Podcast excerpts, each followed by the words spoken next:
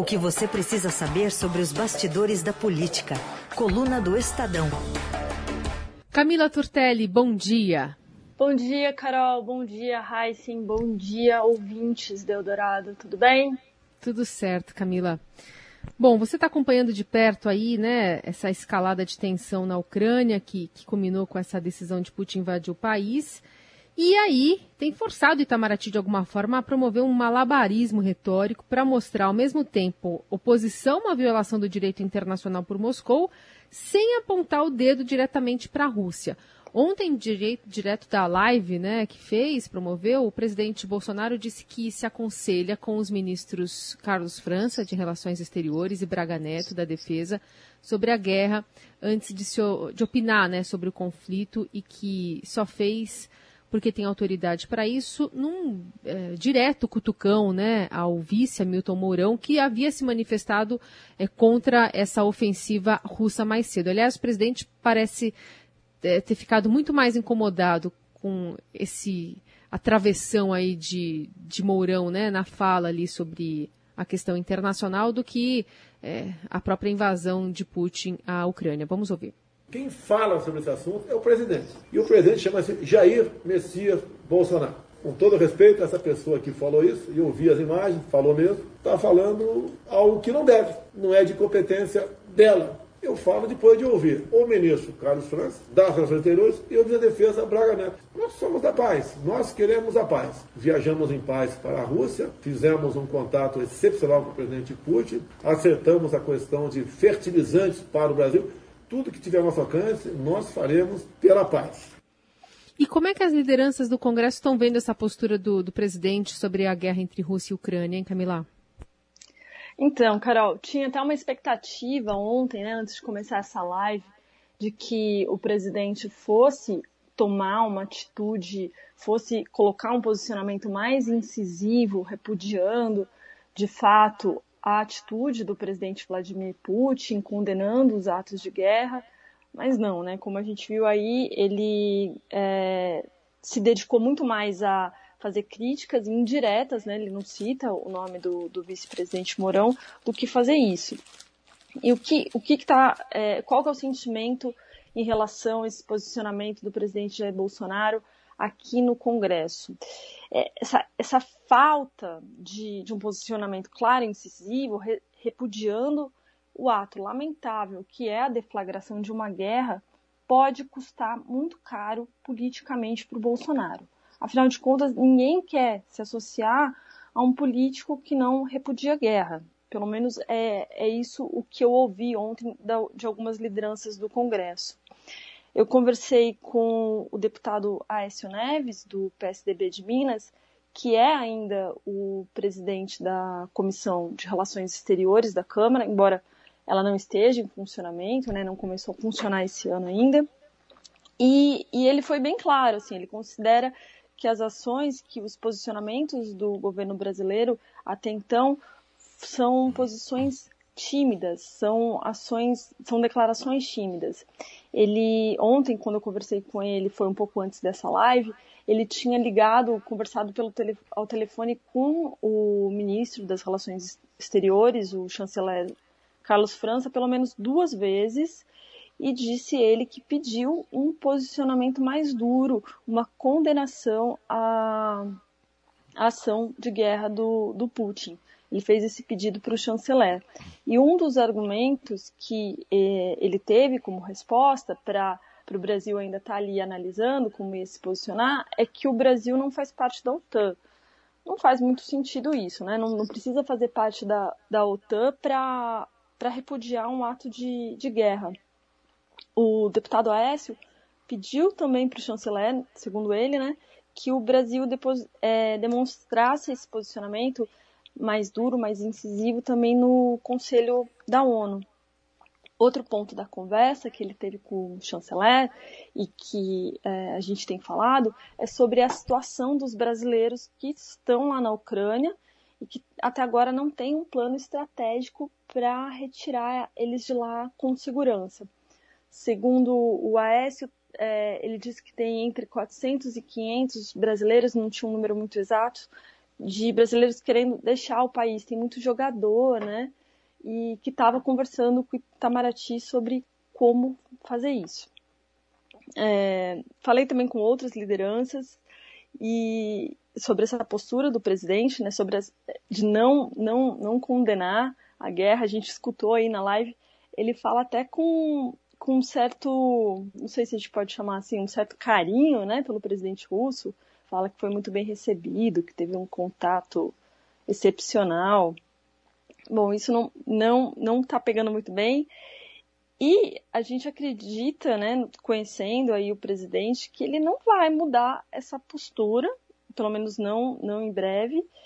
E a, pelo menos a esperança, né, é que isso não afete e prejudique ainda mais a imagem do Brasil no cenário internacional. E só para falar um pouquinho do Congresso, também a senadora Cátia Abreu, que é a a presidente da, da Comissão de Relações Exteriores do Senado, ela divulgou uma nota ontem mais cedo, repudiando firmemente as ações, a ação da Rússia, deixou isso bem claro. E é isso, Carol. Vamos, vamos, não sei. Eu acho que o presidente Bolsonaro não, não deve mudar muito de postura aí, pelo que a gente conhece, né? Vamos aguardar então, quem sabe vem uma manifestação de um local que é oficial do governo, que é o Cercadinho, né? De repente lá no Cercadinho ele, ele fala alguma coisa para os apoiadores. O, Mas o ser difícil condenar o Putin, né? Ah, é, no acho. Cercadinho, ele né? Tem um, é, ele tem, é. não sei, um carinho especial pelo presidente russo, ficou muito feliz com a viagem que ele fez para a Rússia, gosta isso, de falar é. sobre isso. É. O Maduro também, né, Nicolás Maduro, só que o Maduro foi mais incisivo ontem na defesa do, do Putin. É, queria falar com você também, Camila, sobre um outro setor que tem a ver até com a guerra, né, porque o agronegócio brasileiro também está preocupado com essa guerra da Ucrânia, até um dos motivos da viagem que o presidente tanto falou lá para a visita ao Putin foi um acordo aí para venda de fertilizantes para o Brasil, da Rússia, e, mas o agro está dividido em relação às eleições presidenciais, é, nem todo agro está com Bolsonaro. Qual que é o receio aí do, do setor, hein, do, da agroindústria especialmente? Então, Heisen, vamos lembrar que o agronegócio é, ele foi um, um, dos apoiadores de primeira hora do, do presidente Bolsonaro. Em 2018, é, foi o, a, o grupo, um grupo bastante coeso, a apoiar a eleição do presidente. Ainda lembro que no primeiro turno ainda da eleição, a bancada ruralista, que chama na verdade Frente Parlamentar da Agropecuária, que na época era presidida pela então deputada Tereza Cristina, eles fizeram uma van, foram até o QG da, da campanha do Bolsonaro lá no Rio de Janeiro, no primeiro turno, para declarar o seu apoio ao presidente. Mas eu conversei com muita gente do setor nesta, nessa semana. E um pessoal, o agro ele tem, ele tem vários, não, não tem só uma cara, né? Você tem o, o pequeno produtor rural, você tem é, agricultura familiar, você tem grandes produtores de soja, tem também o pessoal que fica mais de olho no, no mercado externo, tem o pessoal da pecuária que é, se preocupa com exportação, com, com qualidade sanitária, enfim. É, tem um pessoal que é mais ligado à agroindústria e é um pessoal mais pragmático e que não gostou nada do, de alguns episódios desse governo que a gente viu, como por exemplo em 2020, quando principalmente o, o 03 do, do presidente Bolsonaro, o deputado Eduardo Bolsonaro, começou a criar uma guerra ideológica com a China. Ele fez alguns tweets agressivos, teve uma briga com, com o embaixador, começou a criar um celeuma ali muito grande, e isso, na época, levantou preocupação em relação a algum tipo de, de retaliação da China é, na, na área comercial. A China compra muito é, carne de frango do Brasil, compra grãos do Brasil, é um parceiro comercial muito importante do agronegócio brasileiro. Então, esse pessoal nessa época teve que se preocupar com ameaças de, de boicote às exportações. Outra questão também que preocupa essa, essa ala mais pragmática do agronegócio é a questão do, do desmatamento e, e como o governo brasileiro lida com a preservação do meio ambiente, porque é, é, até contraditório falar, ah, o agro é quem desmata, que é, é uma fala comum, corrente. Só que lá fora, para o agro brasileiro vender, principalmente para países europeus e tudo mais, é preciso ter um, um, selo, é preciso comprovar algumas coisas de que o, aquele produtor, aquele produto preserva o meio ambiente, precisa ter é, essa imagem de, de produto sustentável. E, e essa forma do governo Bolsonaro de lidar com o meio ambiente, com o aumento das queimadas, é algo que prejudica essa imagem, principalmente nos chamados mercados premiums, né, onde você consegue vender o seu produto com muito mais valor agregado. Daí tem umas, algumas outras questões que a gente pode entrar também, que é aquela, é, aquele projeto de liberar a venda para terra para estrangeiro, que parte do agro é a favor e o presidente Bolsonaro não é. Pois bem, enfim, dei toda essa volta para falar que esse agro mais pragmático ainda aposta na terceira via, é, não quer apoiar o Bolsonaro nessa eleição e estão de olho nos candidatos da terceira via. E o que me disseram? Nós estamos apostando na entrada do governador do Rio Grande do Sul, Eduardo Leite, que está hoje no PSDB e que ainda não tomou decisão sobre o que, que ele vai fazer com o futuro político dele. E por que no Eduardo Leite? Ah, o Eduardo Leite é do Sul, ele tem alguma ligação com o agronegócio e ele ainda é novidade, né? Então a gente não sabe como ele vai performar nas pesquisas. E, e ele pode despontar, ele pode ir melhor do que o ex-juiz Sérgio Moro, que parece que deu uma estagnada ali nas pesquisas. E um, uma frase interessante que uma liderança aí do agro me disse foi que se o Eduardo Leite demonstrar potencial nas pesquisas, o agro que não quer guerra vai apoiá-lo. Agora vou fazer uma ressalva, porque lógico que existe o agro que é Bolsonaro raiz, que não abre mão de apoiar o presidente Bolsonaro, faça ele o que ele quiser. E esse pessoal, é, acho que na verdade boa parte do agro é difícil apoiar o PT. É, tem muito um sentimento muito antipetista ainda dentro do agro, por isso que eles esperam a alguém que desponte dentro da terceira via. A gente está aqui na nossa coluna com a Camila Turtelli, que fala conosco direto de Brasília, na coluna do Estadão versão áudio. Bom, é, eu queria também abordar um tema que vocês trouxeram na coluna durante a semana, Camila, sobre aquela novela ainda do orçamento secreto e um esquema revelado pelo Estadão, né, com desdobramentos, enfim, por, por diversos meses desde então, com deputados agora usando um truque para burlar a falta de transparência da ferramenta, né? É, e conseguir carimbar de alguma forma codificada ali o seu apadrinhamento nas verbas enviadas aos seus redutos eleitorais. Conta mais sobre essas literalmente mensagens cifradas, Camila. Então, daí, essa história é maravilhosa. É uma colaboração até do, do Breno Pires, que é o, o autor aí que revelou todo o esquema do orçamento secreto no Estadão ao longo do ano passado. E o que, que a gente percebeu? Que, qual que é o problema do orçamento secreto, que é algo que o, o Estadão e, e, os demais veículos, todo mundo vem batendo nessa tecla?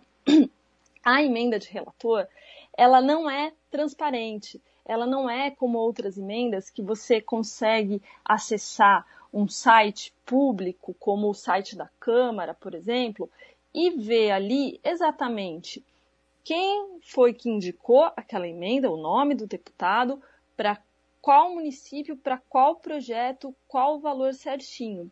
O, o nome de quem indicou, por exemplo, é algo que você só consegue se você for investigar e apurar e conseguir levantar alguns documentos extraoficiais. E é isso que o Supremo vem pedindo, que a imprensa vem pedindo. Abram a transparência das emendas de relator. E o engraçado é que essa falta de transparência parece incomodar até mesmo os próprios deputados, né? Porque assim, quem e por que que a gente é, entende que nem tudo é revelado? Porque é uma pequena parcela do, do Congresso, né, entre os 513 é, deputados, que ficam com uma grande bolada dessa emenda do relator, por isso que não é tão facilmente revelado. Mas, para alguns deputados, eles precisam carimbar, eles precisam é, garantir que foram eles que fizeram aquela indicação, para quando ele chegar lá no reduto eleitoral dele, lá na, na, cidade dele, onde ele vai pedir votos, ele poder falar assim, ó, tem como provar que fui eu sim que mandei aqui essa emenda de X milhões para construir essa praça, para comprar o trator. E daí, qual que é o truque que eles passaram a usar? Então, é, indicou lá uma verba de tantos milhões. Vou, vou usar o exemplo que está na, na, coluna dessa semana. O deputado Leor Lomanto Júnior, que é do DEM da Bahia, ele enviou 4,3 milhões para municípios da Bahia no ano passado, que é o reduto eleitoral dele. Ele é um deputado que era, agora é União Brasil, né, mas era, é do DEM. E o DEM nas urnas é número 25. Então, o que, que ele fez? No final de cada verba que foi para cada município, ele colocou sempre ou 25 reais ou 0,25 centavos. Outro exemplo é o deputado Igor Timo, que é do Podemos ele fez 10 repasses de 275 mil para 10 municípios mineiros, mas ele sempre colocou 19 centavos ou 19 reais no final de cada verba que, que, que ele indicou. E daí a gente conversou com esses deputados, né? E apesar deles falarem assim, não, mas olha, é, a emenda de relator, ela, ela tem transparência, mas eu fiz isso porque eu preciso é, garantir, é, colocar lá que fui eu que mandei. A gente sabe que teve a decisão é, do Supremo, da, da ministra Rosa Weber, pela transparência do orçamento secreto, mas é, não tem hoje informações públicas e detalhadas sobre as emendas de relator de, dos anos anteriores, de 2020 e 2021, né? agora que elas estão saindo com um pouquinho mais de transparência. E é engraçado, assim, é curioso porque isso só, só corrobora com o que a gente vem falando, que essas emendas elas precisam ser completamente transparentes. Afinal de contas, a gente está falando de dinheiro público dentro de um orçamento super apertado que é enviado, destinado ali sem ter uma conversa mais ampla também, entre mais atores da sociedade, é só o deputado que vai lá e indica para aquele projeto que ele escolhe, que ele coloca ali. E é curioso isso daí que até os próprios deputados sentem a necessidade e criam esses truquezinhos de colocar esses centavos no final. Que é mais ou menos também quando você quer, quer mandar um pix, né, para alguém identificar, não sei, às vezes está fazendo uma vaquinha, né? ah, vou colocar aqui tantos centavos no final para você saber que esse foi, foi o, a minha transferência. Mais ou menos isso que esses deputados fizeram, Carol. Ah, muito bem, tá aí então a, o jeitinho, né? Do, o jeitinho. O jeitinho dado. Ô, Camila, queria falar também com você sobre essa federação entre o PSDB e o Cidadania, e é, foi a primeira, né? Primeira federação mesmo a ser formada na política nacional, mas tem aí uns percalços, né? O pessoal de cidadania está encrencando, por exemplo, com. Tem bolsonarista no PSDB, é isso? Então o pessoal de cidadania está encrencando com os bolsonaristas? Tem, né? Tá, tá tudo meio bagunçado, né, Heisen, esse ano aí, nesses legendas, partidos, e as coisas devem na verdade, se encaixar e se organizar até o final do, de março, quando é o final da, da janela partidária. Mas o que, que aconteceu essa semana? No PSDB, tem uma deputada do Acre que é a, a Mara Rocha. E ela tava, ela aproveitou os discursos parlamentares no, no plenário da Câmara essa semana para resgatar um assunto que a gente acha que é um assunto passado, mas não é, que é a questão da urna eletrônica, que é colocar em dúvida o voto impresso. É, vamos lembrar que essa questão foi uma das grandes polêmicas do ano passado. A gente tinha uma proposta de emenda constitucional tramitando no Congresso, ela foi a voto no plenário, foi derrotada. É, mesmo assim, é uma grande é, bandeira do presidente Jair Bolsonaro, mas a, a PEC foi derrotada e supostamente o assunto está resolvido, né? Mas não. Essa deputada do PSDB, que é a Mara Rocha, foi no plenário da Câmara essa semana para defender a criação de uma CPI, uma comissão parlamentar de inquérito, para investigar a segurança da urna eletrônica. É, é, uma questão preocupante, né? Porque assim, a gente tem, sabe que os, os bolsonaristas continuam fazendo live sobre isso, até o, o deputado Felipe Barros, do também não é mais PSL, é União, tem que gravar isso agora, União, do Paraná, que foi o relator da PEC, estava fazendo enquete no, no, no, Instagram dele essa semana. E aí, você considera a urna eletrônica segura ou não? Então, assim, é um assunto que, que, que tá aí ainda sendo tratado, mas que dessa vez veio de uma tucana. E isso irritou o presidente do Cidadania, o Roberto Freire, que acaba de aprovar a federação com o PSDB. O, o Roberto Freire quer, né, tá, e o Cidadania espera que o PSDB faça uma faxina, digamos assim, uma limpeza desses nomes é, mais radicais dentro do partido.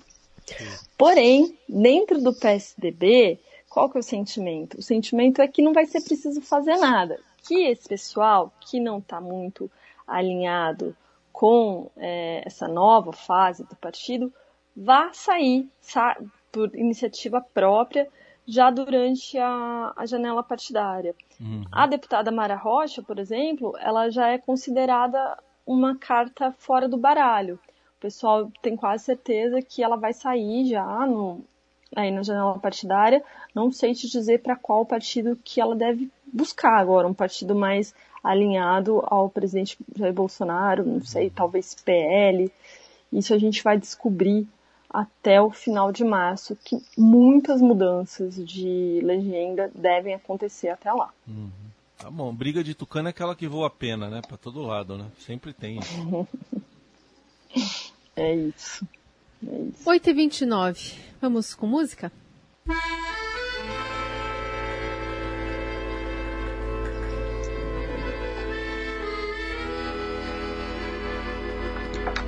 gente está ouvindo aí o acordeon de Verhovena, que é uma música bastante conhecida na Ucrânia, num ritmo chamado Kolomeika, que é um ritmo tradicional também do país. Elegemos essa música tradicional, né, para fazer um resgate aqui de uma fala de um também sanfoneiro e ministro do turismo, Gilson Machado, que há menos de uma semana dizia que o presidente Bolsonaro tinha ido até a Rússia naquela visita que fez, junto com aliados, para tentar ou para ajudar a evitar a guerra. E foi um momento de, que o presidente chegou lá, levou uma mensagem de paz para o presidente Putin. E, graças a Deus, não, já foram retiradas as tropas e não se fala mais em guerra. Se fala, sim, em evolução do mercado, evolução da vocação econômica que o Brasil tem de exportação de produtos alimentícios para a Rússia também. E, brevemente, também teremos turismo, porque o russo ele tem vontade de conhecer a praia, tem vontade de vir para o Nordeste, tem vontade de conhecer Pirinópolis, tem vontade de conhecer a, a Chapada. E vamos mostrar isso para o mundo Envelheceu bem mal, né? Essa fala do, é, do bem é. mal. Bem é, mal. Efeito sanfona da guerra. Ele achou que não ia ter guerra e tem guerra, né? Pois é. E ontem, e ontem mudou o discurso, né, Camila? Falando que, na verdade, o problema pois foi é, do né? Putin. Né? É. Alguma coisa aconteceu, né, Carol? Não ouviu a mensagem de paz do presidente da República. Não deu ouvidos. Camila acho que ele consegue. Desculpa, é só dizer que acho que ele consegue tirar essa música, né? No, no, na sanfona. É mais difícil que o que repertório que, sim, ele né? tem apresentado, né? É, Não sei. de repente ele tenta aí. Camila, obrigada por hoje, viu? Voltamos a nos falar na semana que vem. Obrigada. Aliás, semana que vem, inclusive segunda e terça, né? Você vai estar aqui com a gente na faixa das Vou nove. tá, vou tá sim, vou tá sim, vou tá sim. No horário e. Carol, beijo, um abraço lá pro Eduardo, Eduardo Gaia. Estamos todos preocupados aqui, esperando que ele volte são e salvo. É isso, estamos acompanhando o Gayer, que agora está a caminho, literalmente, né, a pé, A pé, seguindo né? para a embaixada é, do Brasil ali em Kiev, perto, relativamente perto do hotel onde ele estava hospedado, sem nenhum tipo de, Que ele fique de bem. respaldo ali É com os isso. funcionários. É isso. Só registrar que a Camila vai estar no horário da Eliane, que vai estar de folga, né? É isso, né, Carol? Um pouquinho mais tarde, dá pra dormir É, um pouco um mais. pouquinho Olha a né? responsabilidade. Dá conta e sobra. Obrigada, Camila. Até lá. Beijo, tchau.